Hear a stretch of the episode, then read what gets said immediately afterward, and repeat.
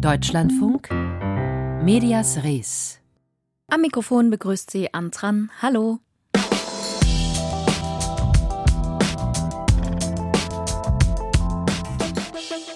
Stellen Sie sich vor, Sie recherchieren, wie die Regierung Politiker und Journalisten bespitzeln lässt und plötzlich werden Sie selbst zum Ziel des Geheimdienstes.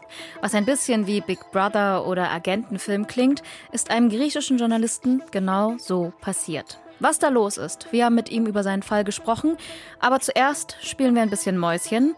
In dieser Woche haben wir bereits über geleakte Chatprotokolle zwischen österreichischen Politikern und Journalisten berichtet. Nun gibt es neue Entwicklungen. Ich habe zu Novak gesagt, ich werde ihm die Eier abreißen, wenn er nicht endlich mal besser kommentiert. Dieses Zitat kommt nicht von mir, sondern aus einer Textnachricht von Thomas Schmid, ehemaliger Generalsekretär im österreichischen Finanzministerium. Der, dem da die Eier abgerissen werden sollen, ist Rainer Nowak, Chefredakteur und Herausgeber der Wiener Tageszeitung Die Presse.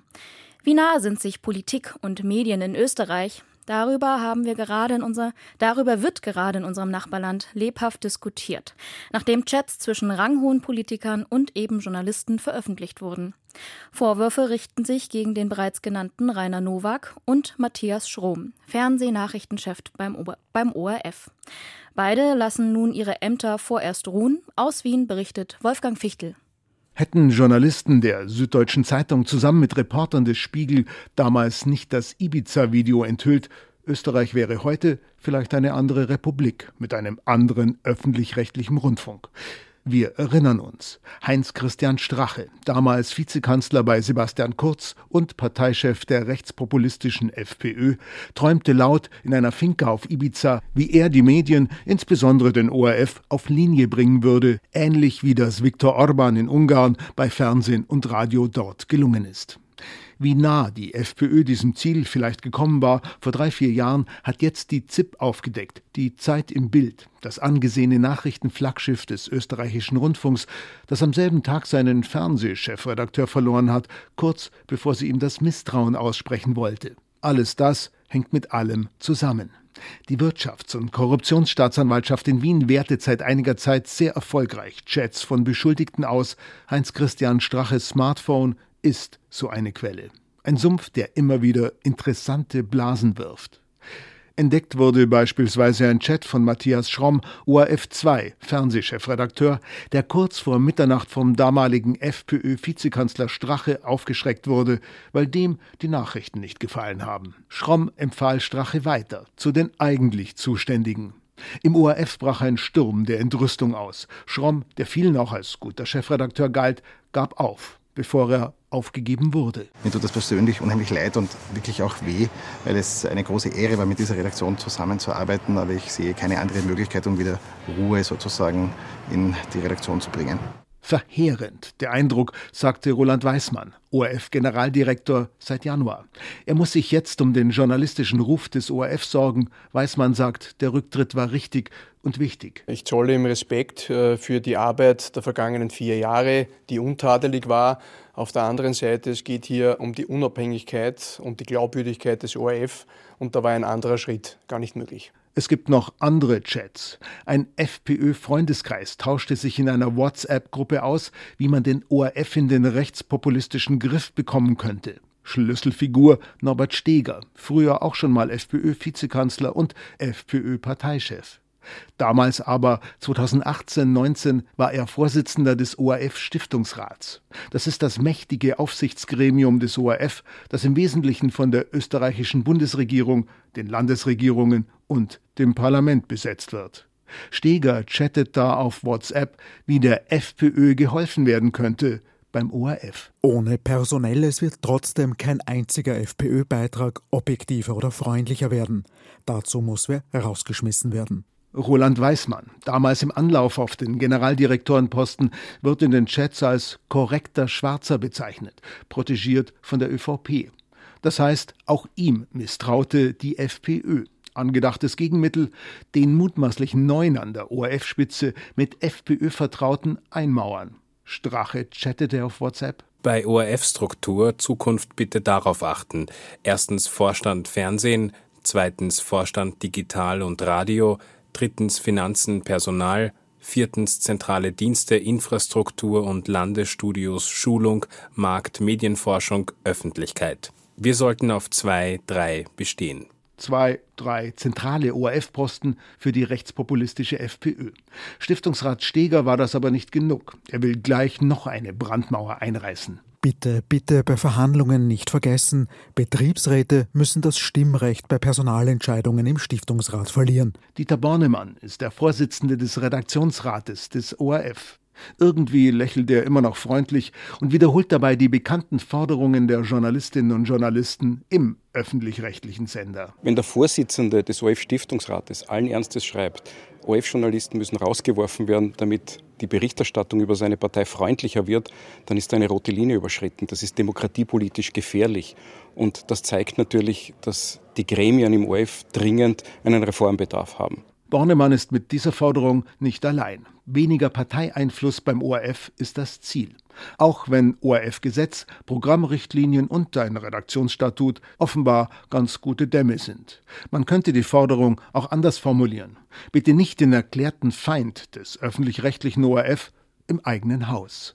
Journalisten in Österreich fordern weniger Parteieinfluss auf den öffentlich-rechtlichen ORF. Wolfgang Fichtel berichtete aus Wien.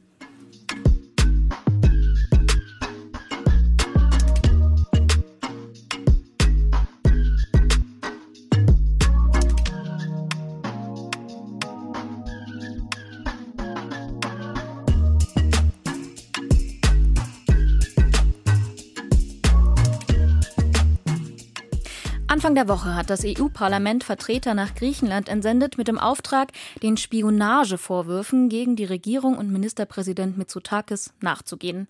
Nun sollen sich die Vorwürfe laut Berichten der oppositionsnahen Wochenzeitung Documento sogar ausweiten. Demnach wurden Handys von 33 Personen bespitzelt, mithilfe des Spionageprogramms Predator. Zu den Ausspionierten sollen Oppositionspolitiker, aber auch Minister der eigenen Regierung gehören, genauso wie Journalisten. Ministerpräsident Mitsotakis weist die Vorwürfe zurück. Einer, der seit Anfang an über Spionage in Griechenland berichtet, ist der Investigativjournalist Tassos Teleglu. Durch seine Arbeit ist er nun selbst in das Visier des Geheimdienstes geraten. Ich konnte Teleglu kurz vor der Sendung sprechen und fragen, wie haben Sie erfahren, dass Sie ausspioniert wurden? Ich bin 61 Jahre alt und ich bin in diesem Beruf seit 1986. Ich wurde mehrmals von meiner Regierung unter verschiedenen Parteien unter der Lupe genommen mit physischer Beobachtung. Jemand hat mich gefolgt oder am Telefon oder beides. Und diesmal war es besonders heftig seit Mai, also in den Monaten Mai und Juni, als wir im investigativen Portal Inside Story über die Verbreitung der Predator Spyware in Griechenland recherchiert haben. Es gibt Indizien, dass der griechische Staat diese Spyware äh, verwendet hat. Wir hatten damals darüber recherchiert, weil wir die Ergebnisse einer Untersuchung am Telefon meines Kollegen Thanasis Koukakis hatten. Der Thanasis hatte sein äh, Telefon an der Citizens Lab an der Universität von Toronto geschickt und am 28. März kam das Ergebnis der Untersuchung, nachdem der Mobilfunk-Endapparat von Thanasis mit Predator infiziert war. Mhm. Sie sagen, Sie werden schon, seit Sie eigentlich Journalist sind, immer wieder spioniert. Und jetzt kommt eben diese Predator und davor die Pegasus-Spionagesoftware, also neue Spionagesoftware dazu. Ähm, wie hat das denn nochmal die Qualität an Spionage verändert, die da auf Medienschaffende wie Sie zukommt? Erstmal, ich will sagen, dass ich selbst mit der Predator, also mein Mobilfunk-Endgerät, äh, nicht infiziert war. Ich habe das in London untersuchen lassen in Mitte April und das Ergebnis klang negativ. Aber ich benutze auch nicht das Telefon. Das heißt, ausnahmsweise sprechen wir an diesem Gerät. Seit wir diese, diese Recherche angefangen haben, ich lasse das Telefon zu Hause. Ich gehe ohne Telefon in den Terminen ein bisschen so wie im alten Ostberlin. Also wir haben eine, einen Termin abgemacht mit jemandem über eine Drittperson und äh, ich gehe dorthin ohne Telefon, weil wir können über meine Metadaten, die ein Gerät lokalisieren über die Antenne, sehen, wo ich bin und auch die Metadaten der Quelle sich unter derselben Antenne befinden, dann bingo, dann wissen Sie, mit wem ich treffe. Also wenn ich mein Telefon jetzt zu Hause lasse, dann können Sie meine Metadaten mit den Metadaten der Quelle nicht matchen, nicht mhm. in, in, in, Verbindung bringen. Dann der sind Sie blind, dann sind Sie blind. Und ich mag sehr das Spiel, wo ich Sie blind mache. Ja, also es ist, ich höre da so wie so ein Zurückzug zum Analogen, obwohl es ja das Digitale gibt. Wie hat sich die Spionage auf Ihre Arbeit ausgewirkt? Naja, man äh, lebt ständig in einer Dystopie. Das heißt, meine Tochter arbeitet als Ärztin in äh, Hamburg und sie war hier Ende Mai und hat mich dann ihre, ihr Auto angeboten mit dem deutschen Kennzeichen, weil sie, sie ging davon aus, dass meins sozusagen bekannt ist. Aber es wurde auch nach zwei Tagen bekannt, also das war mir nutzlos. Man soll eigentlich hinter den eigenen Schulter schauen, ob jemand da, da hinten kommt, was mir passiert ist, besonders im, im Mai, als dann die Affäre Androulakis, also äh, die, die Bespitzelung des Präsidenten der drittgrößten griechischen Partei äh, im äh, Sommer publik gemacht worden ist, hatten wir ein, ein, nationales Publikum in unserer Recherche. Da waren wir nicht nur ein kleines Medium, das über einen Einzelfall berichtet hat. Und dann waren wir besser geschützt, weil per einen magischen Knopfdruck alle diese Bespitzelungsmaßnahmen im Großen und Ganzen beseitigt wurden. Äh, nur das Elektronische blieb dran und vom Elektronischen können wir uns relativ schützen. Was muss sich ändern, damit Sie weiterhin arbeiten, einfach so arbeiten, geschützt arbeiten und auch Ihre Quellen schützend begleiten können? Was muss sich ändern, damit Sie gut arbeiten können?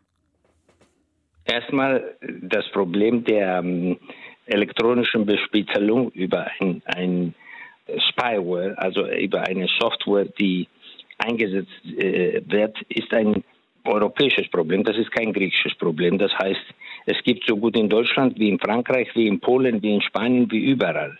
Es, es muss eine europäische Regelung geben, die diese Einsetzung dieses äh, Spywares so reguliert, dass man die Spuren derjenigen, die das einsetzen, sofort aufwendig machen kann. Also dass die Spuren irgendwo registriert werden. Das wird die, denjenigen der Versuchung unterliegen, diese, dieses Spyware zu benutzen, äh, das wird ihre Appetit vermindern. Mhm. Das ist sehr wichtig, also für ganz Europa, nicht nur für Griechenland. Sagt Tassos Teloglu, Investigativjournalist in Griechenland, über die systematische Spionage im Land, auch aus persönlicher Perspektive. Wir haben kurz vor der Sendung gesprochen. Ich danke Ihnen, Herr Teloglu. Ich danke Ihnen auch.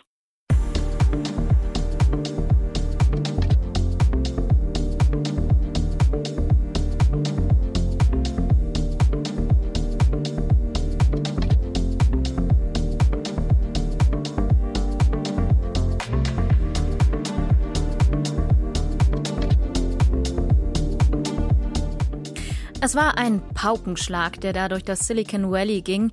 11.000 Stellen weniger. Das meldet Meta, der Konzern, zu dem auch Facebook und Instagram gehören. Der Druck in der Branche ist groß. So reiht sich die Nachricht über die Entlassung bei Meta neben die der Massenentlassungen bei Twitter.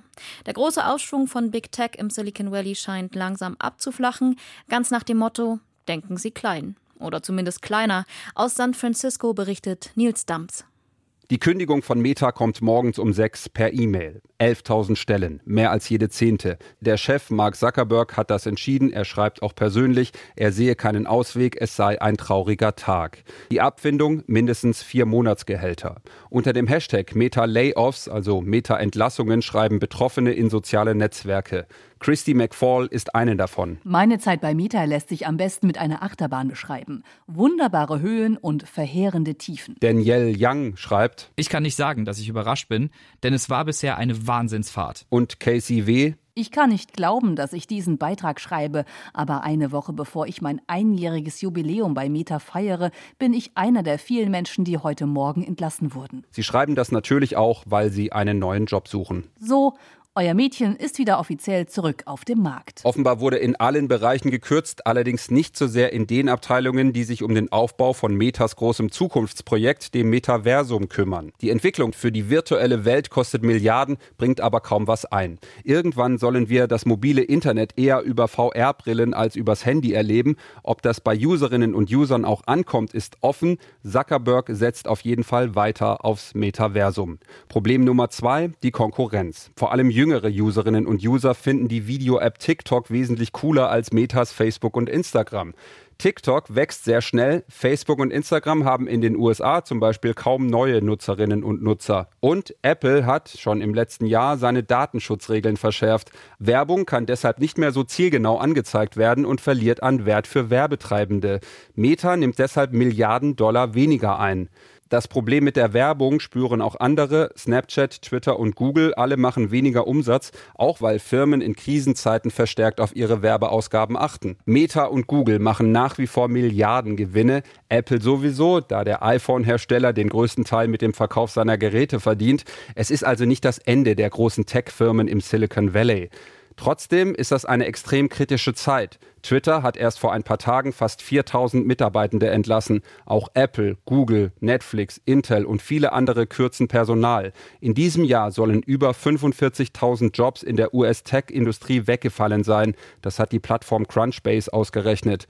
Der große Digitalboom vom Anfang der Pandemiezeit ist längst vorbei. Und in dieser Zeit sei eine Frage besonders vernachlässigt worden. How many people do you actually need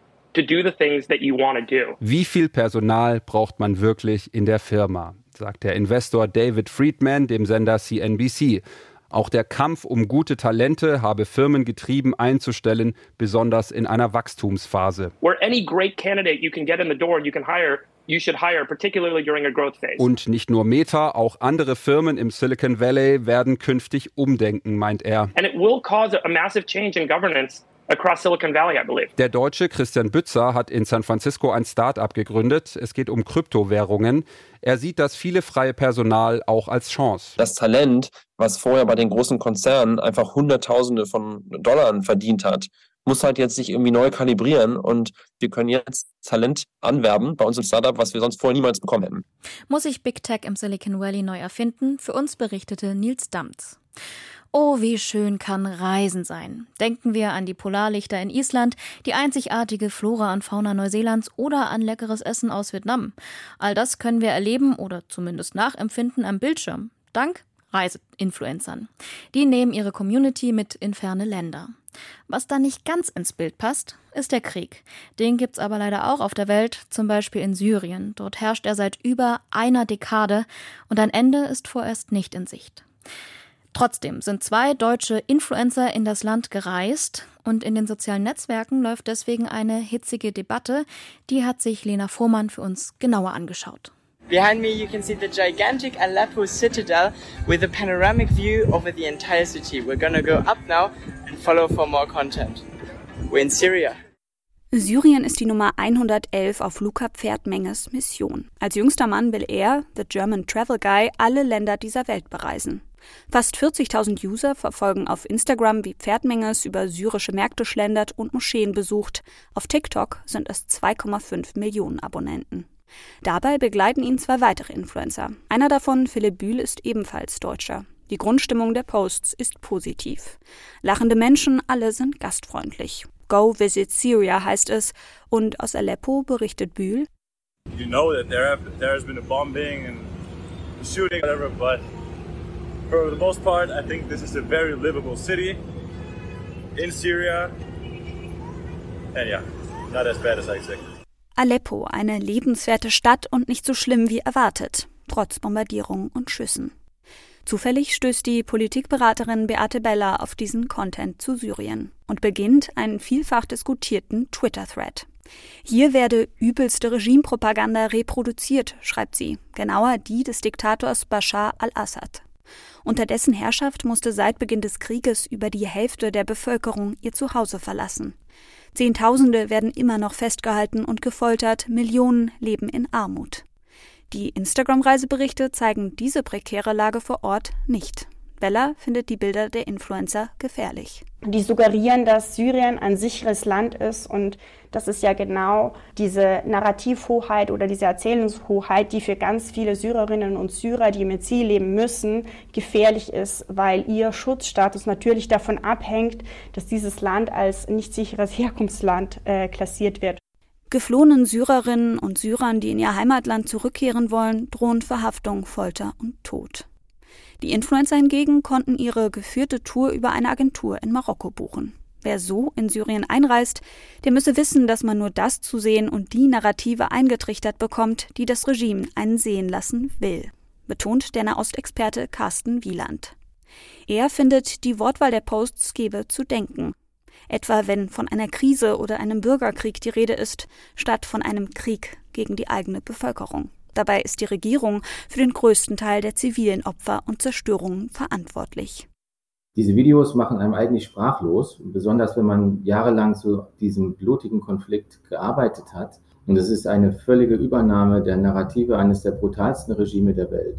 Und das ist entweder politische Naivität oder es ist Opportunismus, der Wille, sich instrumentalisieren zu lassen und eine schöne Reise zu haben, egal welche Kosten es politisch hat oder mit einer stärkeren politischen Motivation blanker Zynismus.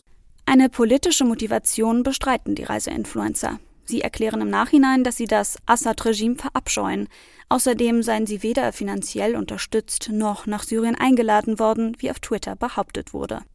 Während Philipp Bühl ein Statement auf Instagram veröffentlicht hat, hat Luca Pferd-Menges einige Beschreibungen seiner Posts korrigiert. Ich versuche mich immer ein bisschen auf das Positive zu fokussieren im Land, immer ein bisschen die Kultur wertzuschätzen.